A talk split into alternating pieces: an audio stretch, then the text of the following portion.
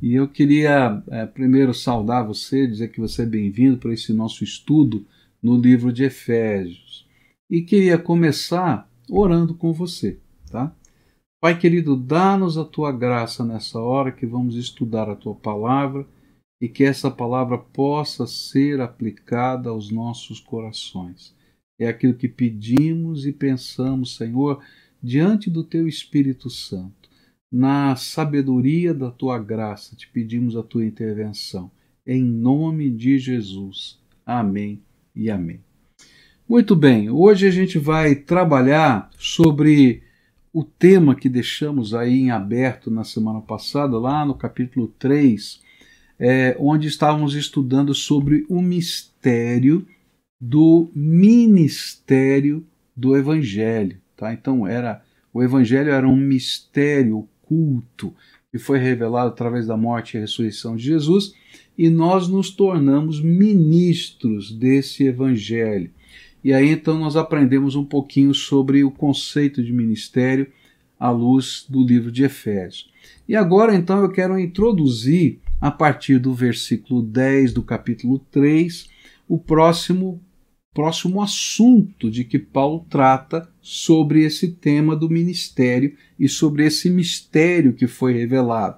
E o tema que está aqui nesse texto é exatamente esse aqui: o propósito cósmico da nossa missão. Então, nós somos ministros desse evangelho e tem um propósito cósmico a nossa missão. Qual seria então esse propósito cósmico? E então o nosso texto vai dizer o seguinte: a intenção dessa graça era que agora, mediante a igreja, a multiforme sabedoria de Deus se tornasse conhecida dos poderes e autoridades nas regiões celestiais. De acordo com o seu eterno plano que ele realizou em Cristo Jesus, nosso Senhor, por intermédio de quem temos livre acesso a Deus em confiança pela fé. Se o nosso ministério ajuda pessoas a conhecerem as insondáveis riquezas de Cristo, o nosso viver em comunhão, em comunidade, igreja, a nossa unidade no Espírito Santo e a presença do Senhor Jesus entre nós, porque ele prometeu que quando duas ou três pessoas estivessem reunidas debaixo da autoridade do seu nome, nós estaríamos como igreja sendo o templo do Espírito Santo. Tudo isso tem um propósito cósmico, tem uma intenção divina aqui nesse propósito cósmico. Qual seria a intenção então do Senhor? A intenção era revelar, segundo esse texto que a gente acabou de ler, aos principados e potestades, ou seja, aos anjos e aos demônios, a sabedoria de um Deus tremendo, que de uma maneira tão variada, essa multiforme sabedoria de Deus, que nunca antes fora conhecida. O que, que ele está dizendo? É assim: olha, os anjos e os demônios não entendiam como Deus podia salvar o ser humano. E agora nós, salvos e sendo igreja de Jesus, vivendo a transformação pelo poder do Espírito, sendo a habitação do Espírito Santo, revelamos a todas essas entidades espirituais, anjos e demônios, que o Senhor Deus é poderoso e sábio Tá? E isso vai revelar também para eles é, o que foi o meio que Deus usou para nossa salvação. O meio de Deus nos salvar e, for, e nos fazer povo, colocar os seus dons, manifestar o seu poder no meio da, da, da sua comunidade, é, transformar, perdoar os pecados, revela a solução para um problema que era insolúvel aos olhos dos anjos e dos demônios. Como Deus, sendo santo, poderia salvar um homem pecador?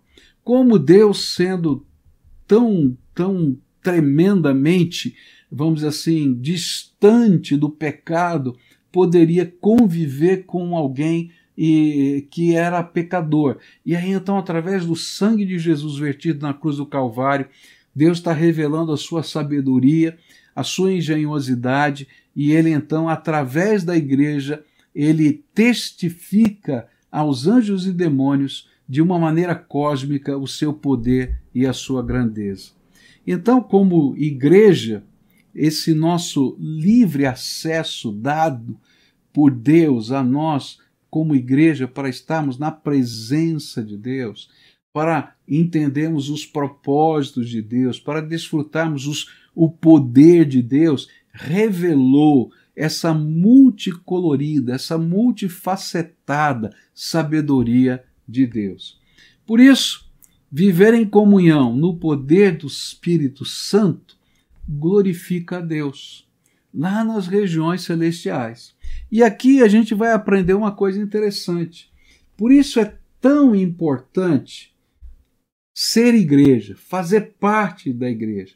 Porque é somente no corpo, quando a gente está inserido no corpo de Cristo, como parte desta criação divina, que nós glorificamos a Deus de uma maneira cósmica. Então aqui fica um desafio. Tem muita gente que quer viver um cristianismo solitário. E esse cristianismo solitário é, não glorifica a Deus da maneira que Deus gostaria de ser glorificado. Que em todas as regiões celestes a grandeza, a sabedoria, o poder, o amor dele fossem assim propagados através da vida em comunhão de pessoas tão diferentes, pecadoras, agora lavadas no sangue do Cordeiro. A grande questão né, que fica aqui para a gente conversar é uma pergunta, né? O que que falta para você para você tomar tomar parte deste grande projeto de Deus chamado igreja? Sabe, existe um lado da nossa salvação que é o nosso relacionamento pessoal com Cristo, mas existe um outro lado da nossa salvação que é em comunidade, revelarmos a glória de Deus, fazendo pessoas que são tão diferentes poderem viver juntas e mostrarem o poder transformador e regenerador do amor de Jesus nas nossas vidas. Então aqui fica a grande pergunta que eu queria deixar com você. Mas o nosso estudo continua e a partir do versículo 13 desse texto, a gente vai aprender que o Senhor coloca agora à nossa disposição uma série de recursos para que nós possamos, é, diante das tribulações, exercer o nosso ministério. E esse é o ensino que a gente vai agora compartilhar. Nossos recursos diante das tribulações ministeriais. E isso se encontra a partir do versículo 13, e diz assim: Portanto, Peço-lhes que não desanimem por causa das minhas tribulações em seu favor, pois elas são uma glória para vocês. Por essa razão, ajoelho-me diante do Pai, e do qual recebo, recebe o nome toda a família nos céus e na terra. E oro para que, com as suas gloriosas riquezas, ele os fortaleça no íntimo do seu ser com poder por meio do seu Espírito Santo, para que Cristo habite no coração de vocês mediante a fé. E oro para que, estando arraigados e alicerçados em amor, vocês possam, juntamente com todos os santos, compreender a largura, o comprimento, a altura e a profundidade, e conhecer o amor de Cristo que excede todo conhecimento para que vocês sejam cheios de toda a plenitude de Deus. A aquele que é capaz de fazer infinitamente mais do que tudo o que pedimos ou pensamos, de acordo com o seu poder que atua em nós. A ele seja a glória na igreja e em Cristo Jesus por todas as gerações, para todos sempre. Amém. Ok, aqui nesse texto, Paulo está falando que, como ministro do Evangelho, ele está passando por tribulações e que as pessoas não deveriam estar angustiadas, não é? é, porque ele era um prisioneiro de Cristo. Ele estava preso em Roma por causa do Evangelho. E que essas tribulações é, não representavam nada diante de tudo quanto o Senhor tinha, tem feito por nós. E se nós conseguirmos ter uma perspectiva mais ampla da vida, então as nossas lutas, os nossos sofrimentos passam a ter uma significação, uma significância bem diferente. E é justamente nesse contexto que Paulo admoesta e ora a favor daqueles crentes para que possam alcançar esta nova perspectiva. Mas como é que nós podemos alcançar esta dimensão de, de visão de vida? Que recursos Deus coloca à nossa disposição para os momentos de aflição que nós vivemos como cristão, ministros do Evangelho de Cristo?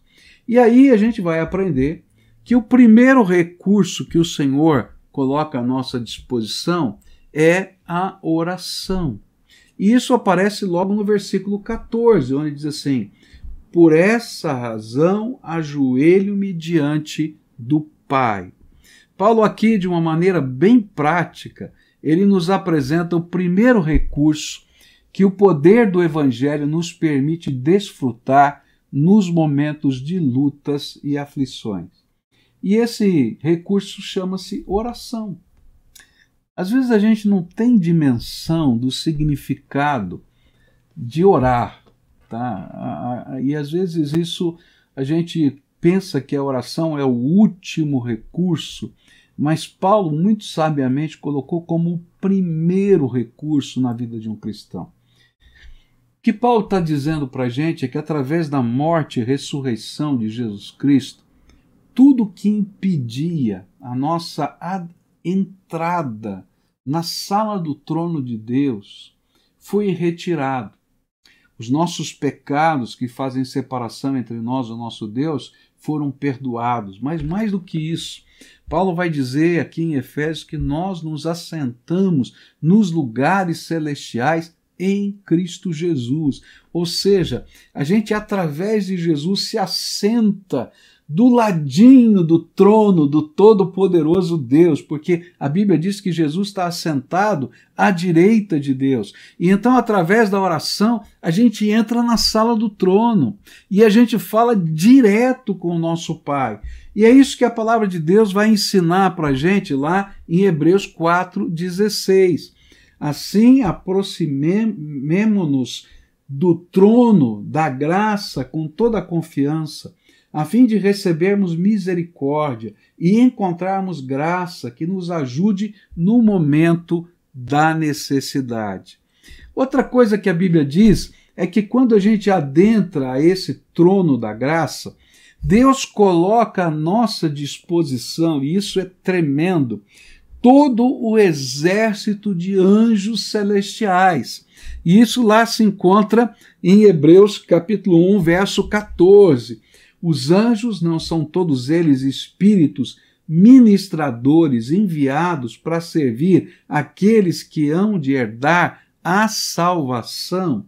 E lá em Daniel, capítulo 9, verso 21, a gente vai ler assim: Enquanto eu ainda estava em oração, Gabriel, o homem que eu tinha visto na visão anterior, veio voando rapidamente para onde eu estava, a hora do sacrifício da tarde. O que, que a Bíblia está ensinando para a gente? Por que, que a, a oração é tão importante, tá? Porque aí Daniel estava lá orando, estava clamando a Deus, pedindo direção, e o Senhor mandou o anjo dele, porque a palavra de Deus diz que os anjos do Senhor estão a nosso serviço através da nossa oração. E aí o anjo do Senhor instruiu a Daniel e disse: Agora vim para dar-lhe percepção e entendimento. E assim que você começou a orar, houve uma resposta e eu que eu lhe trouxe porque você é muito amado. Por isso preste atenção à mensagem para entender a visão. Gente, se a gente entendesse o que significa a oração, primeiro, você entra no trono, lá na sala do trono e fala direto com o rei com o Todo-Poderoso do universo. Mas ele está dando mais, ele diz assim: os exércitos celestiais, as, os anjos do meu poder estão aqui para abençoar, para sair aqui e levar as respostas das orações e ministrar na vida da gente.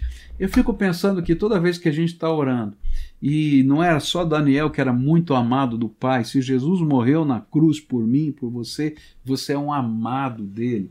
E então, nessa hora, quando você está clamando, lá do trono da graça saem ordens do Deus Todo-Poderoso e os exércitos celestiais começam a se mover e eles começam a trazer a resposta das orações.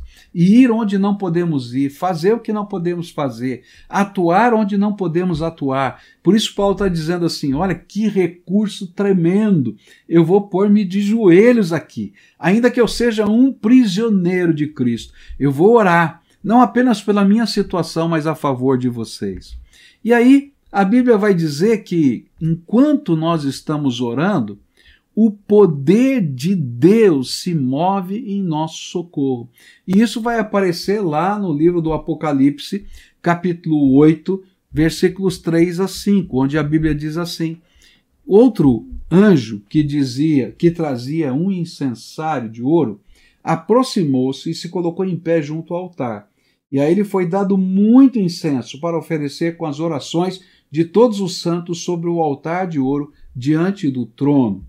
E da mão do anjo subiu diante de Deus a fumaça do incenso com as orações dos santos. E então o anjo pegou o incensário, encheu com o fogo do altar e lançou-o sobre a terra, e houve trovões, vozes, relâmpagos e um terremoto. Aqui a palavra de Deus está dando uma ilustração visual. As nossas orações chegam no trono da graça de Deus como se fosse um incenso, um perfume que enche aquele lugar.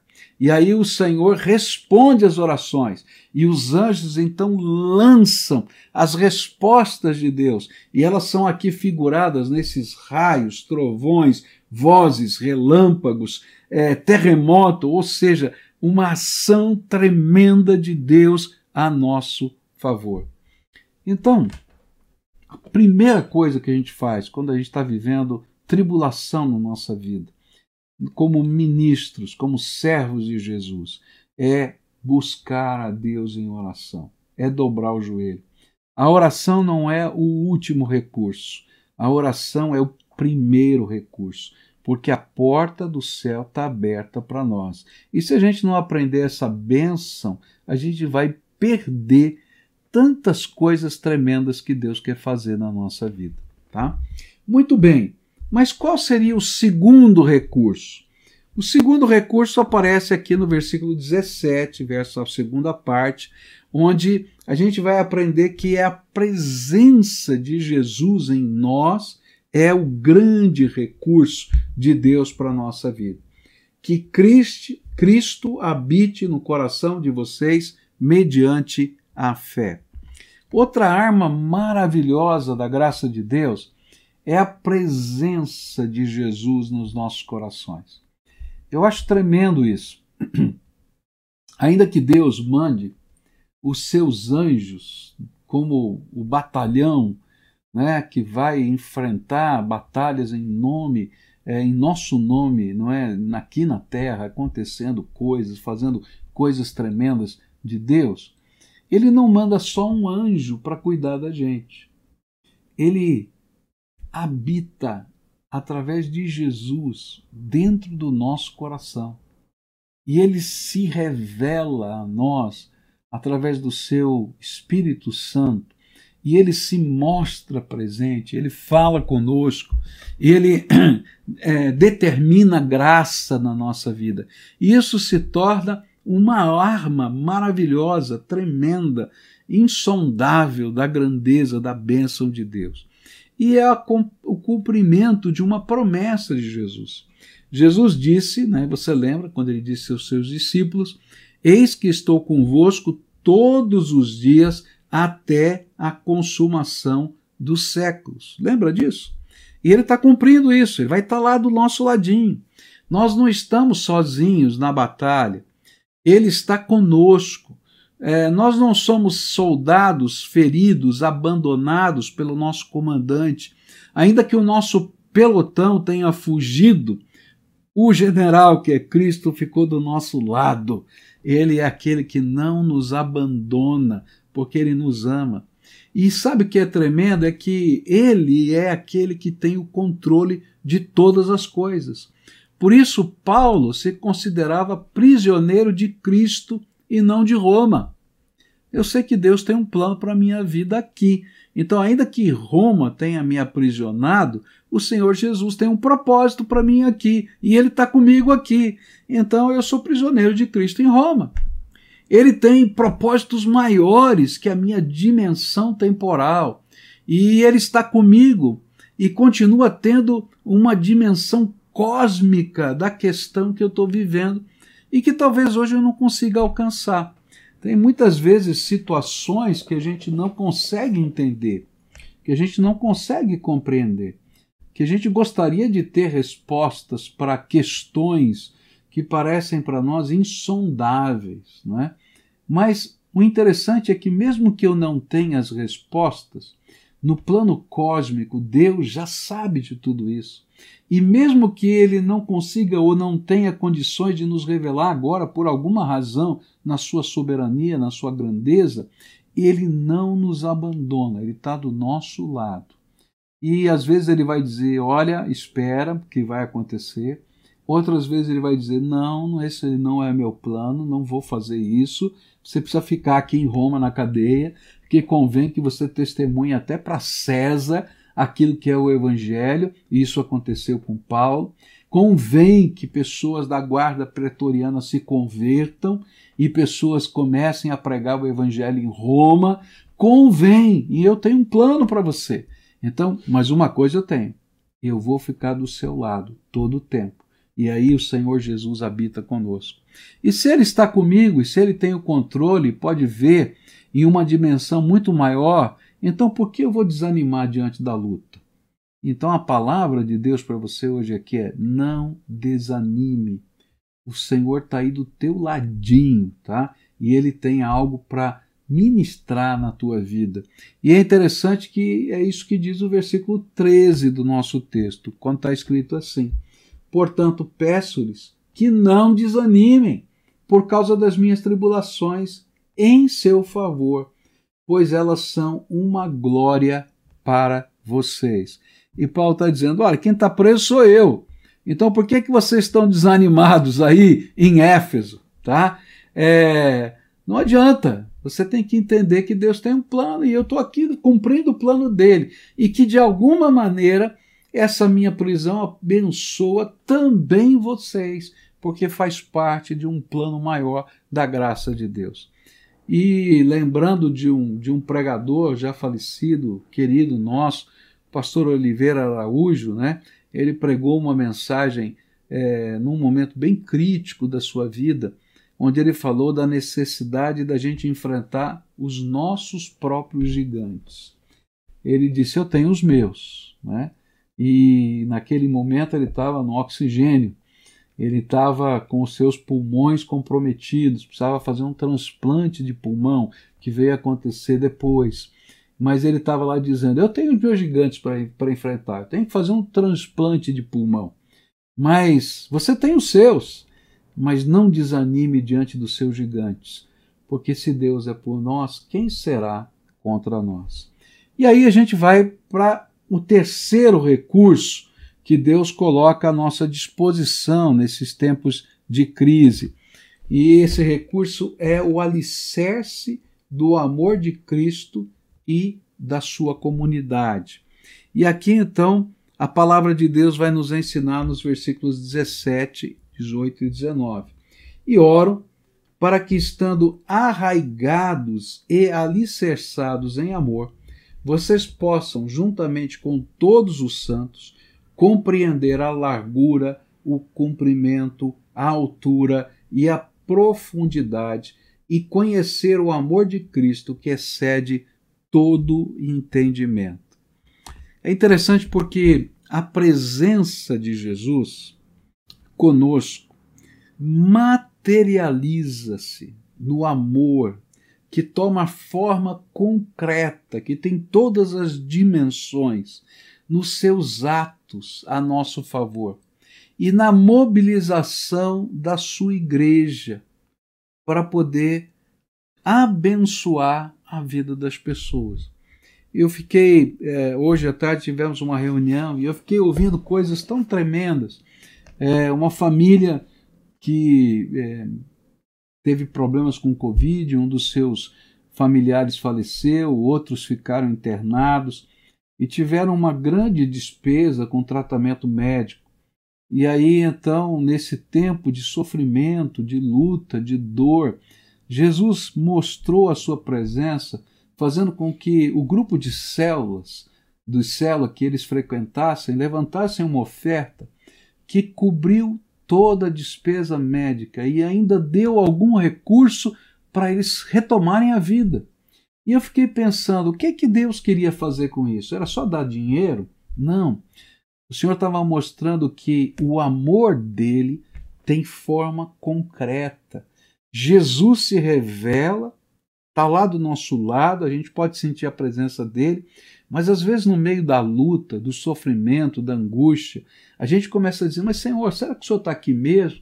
Será que o Senhor está vendo a minha dor? E de repente vem um movimento que não é normal, que não é natural, de pessoas que não são do nosso sangue e vão lá e nos abençoam de uma maneira que nos constrange. E essa era a palavra que eu ouvi, foi o valor foi dado e aí a pessoa disse: "Mas é, é mais do que eu gastei, eu não quero lucrar com isso". Não, não é lucro. Isso aqui é carinho, é uma maneira de investir na sua vida e dizer que você não está sozinho, que nós fazemos parte dessa batalha. E o amor, então, tem dimensões. E ele começa a tomar forma. Tem largura, tem comprimento, tem altura, tem profundidade. E ele começa a envolver a nossa vida. E eu fico pensando nisso, que coisa tremenda. O amor de Jesus não é etéreo, ele é concreto ele pode ser percebido, sentido no coração, mas se você olhar na sua vida, você vai ver os movimentos da graça de Deus através da sua igreja alcançando a sua vida. E ele vai além da nossa capacidade de compreender os seus caminhos e propósitos. Todavia, continua sendo uma revelação constante de um favor que eu não mereço, de uma graça do Deus Todo-Poderoso.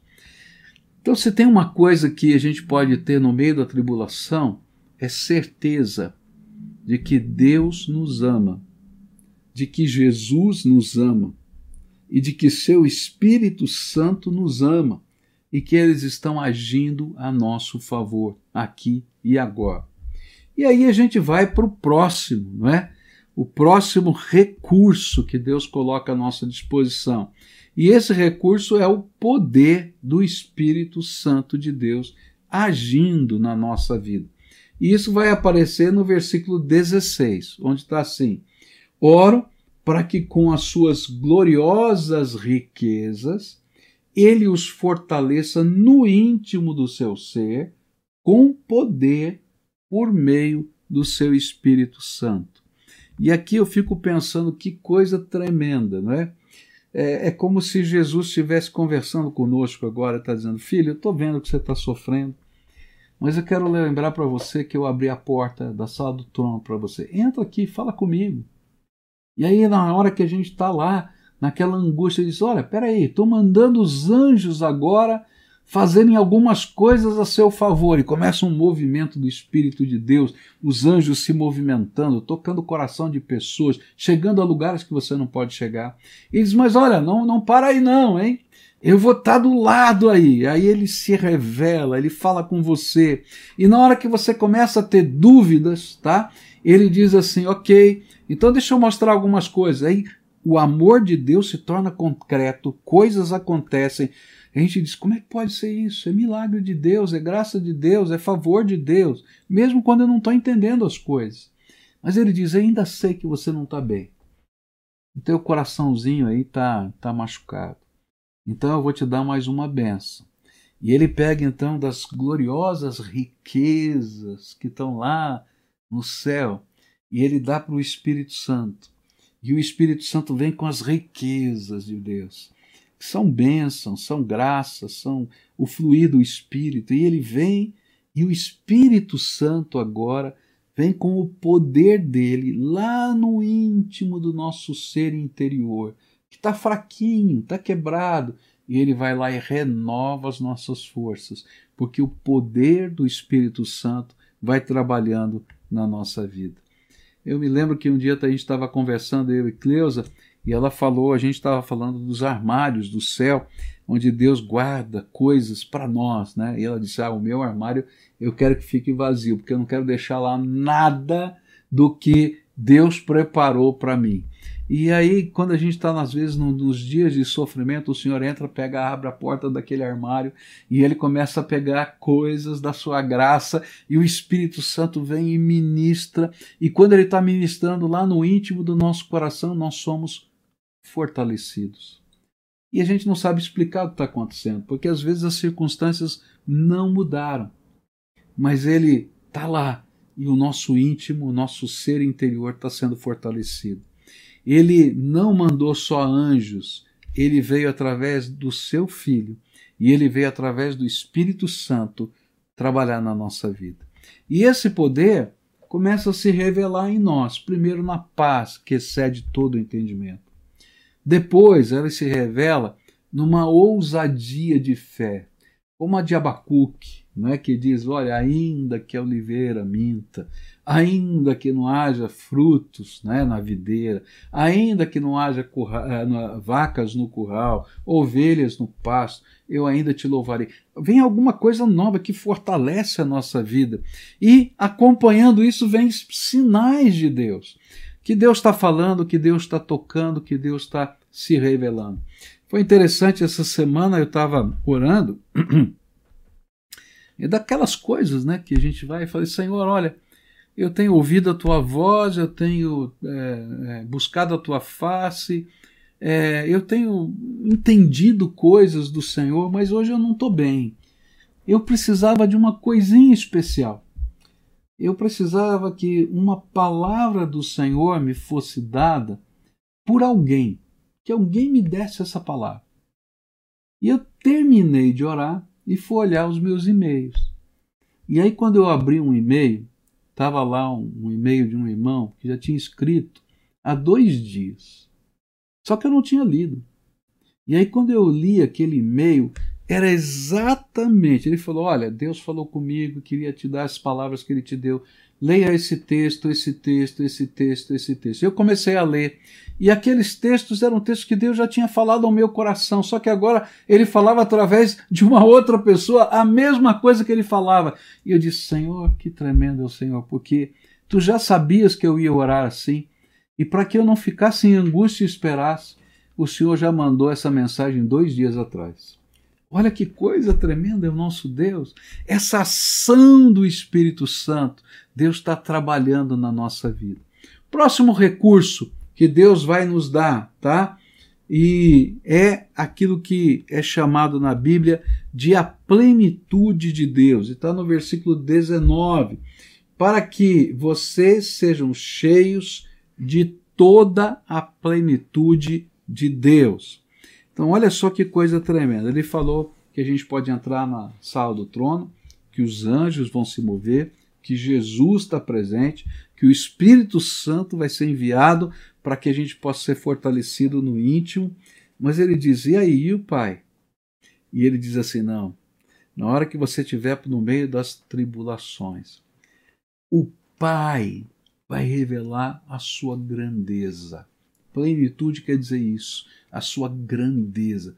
Esse Deus infinito vai revelar a sua grandeza e a gente vai ser transbordado pela plenitude de Deus. Por quê? Porque Deus é infinito e eu sou finito. Não é?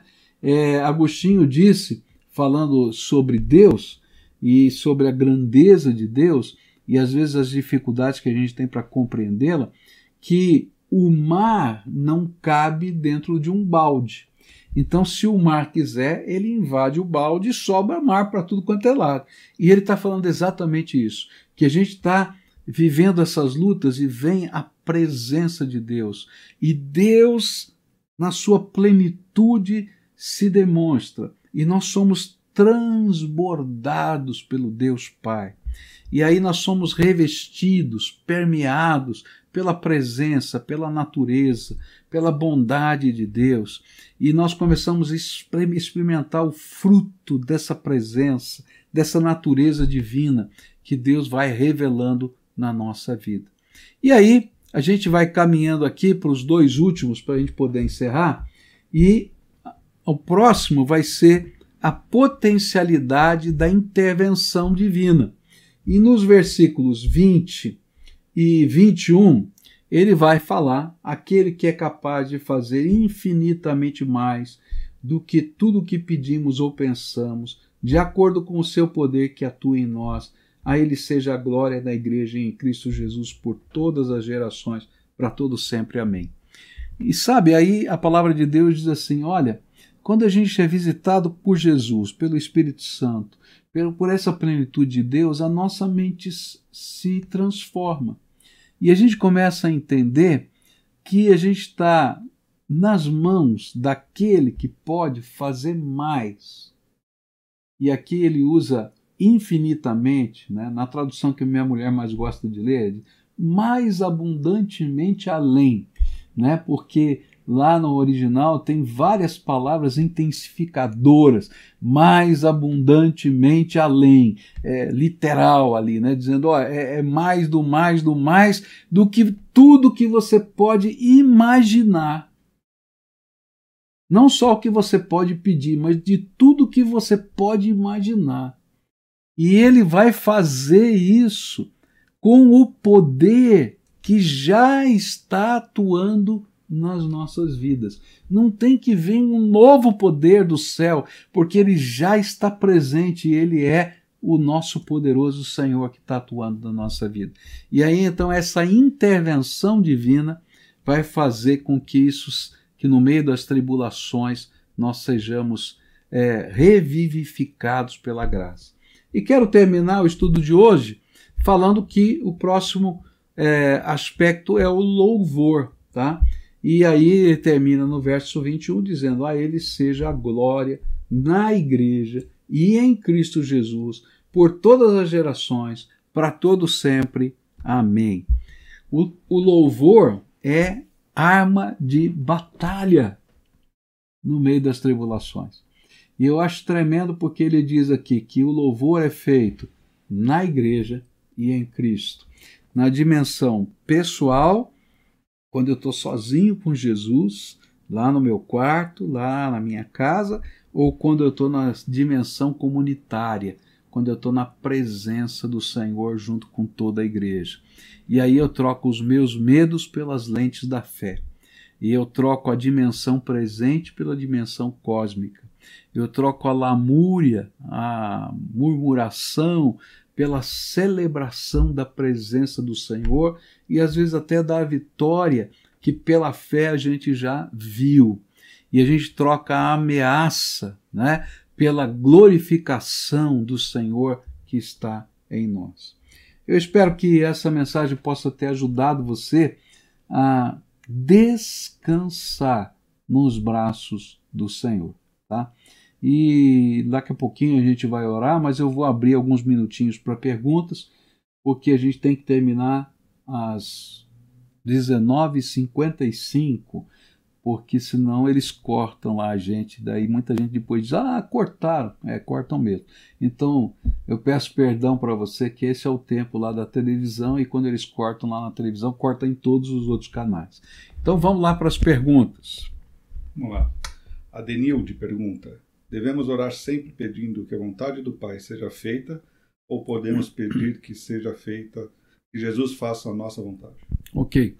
Então aqui tem duas questões importantes, tá? Existe aquilo que a gente chama de vontade absoluta de Deus, que tem, com, tem a ver com os planos eternos de Deus, e esses planos eternos não serão mudados. Então há coisas que só é que se de alguma maneira o seu pedido altera o plano eterno de Deus, ele vai dizer: Não, minha filha, não vou atender você.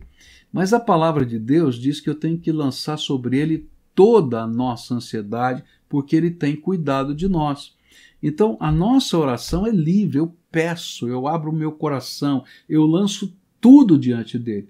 E ele vai tratar a minha alma, ele vai me mostrar a sua vontade, ele vai revelar o seu propósito. E se tiver dentro do espectro da vontade permissiva de Deus, Deus tem prazer em nos abençoar.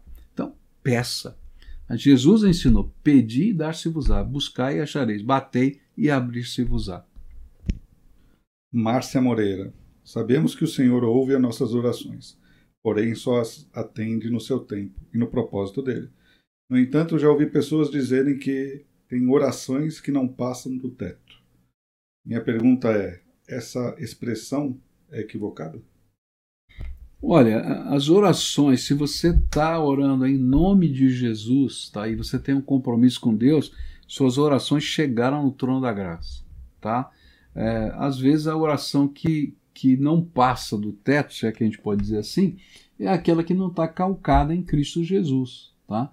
E aí então ela não está baseada naquilo que, que é a, a porta de entrada para a sala do trono.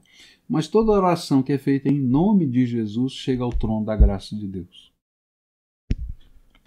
Mesmo que a gente não sinta, ela chegou. Estão perguntando bastante da versão que o senhor usou dessa vez. Olha, gente, deixa eu explicar. Algumas pessoas perguntam da versão. É, é, eu, eu faço assim, eu, eu vou estudando o texto, tá? Olho lá nos originais gregos, depois olho na, na, na, na, nos vários, nas várias versões da Bíblia. Então, ora eu uso a, a, a revista e atualizada, ora eu uso a NVI, ora eu uso na linguagem de hoje, conforme aquilo que eu acho que fica mais fácil para você entender que está é, no texto original, tá? É, por quê? É, porque todas as traduções são boas, né? Mas tem algumas que num determinado lugar são mais acuradas, mais fáceis de entender, mais fáceis de você ajudar no ensino. Então eu não uso uma única versão. Eu gosto muito de usar a NVI, eu gosto muito de usar a Bíblia na linguagem de hoje e de vez em quando eu uso a, a revista e atualizada. Hoje eu usei várias vezes a revista e atualizada, tá? Sônia Batista, pastor, se alguém que está em Cristo comete um pecado e nesta mesma hora ele morre, será que ele vai direto para o inferno? tá bom. Então, vamos entender aqui é, como é que funciona a obra da salvação na nossa vida, tá?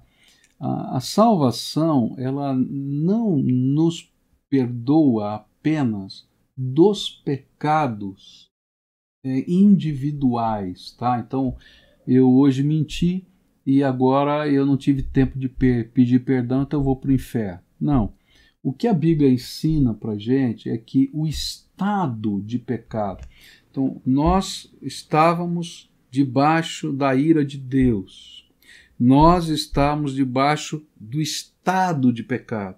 E Deus, no seu muito amor, nos resgatou e nos tirou do reino das trevas e nos colocou no reino da luz do seu amor. Isso é a palavra de Deus.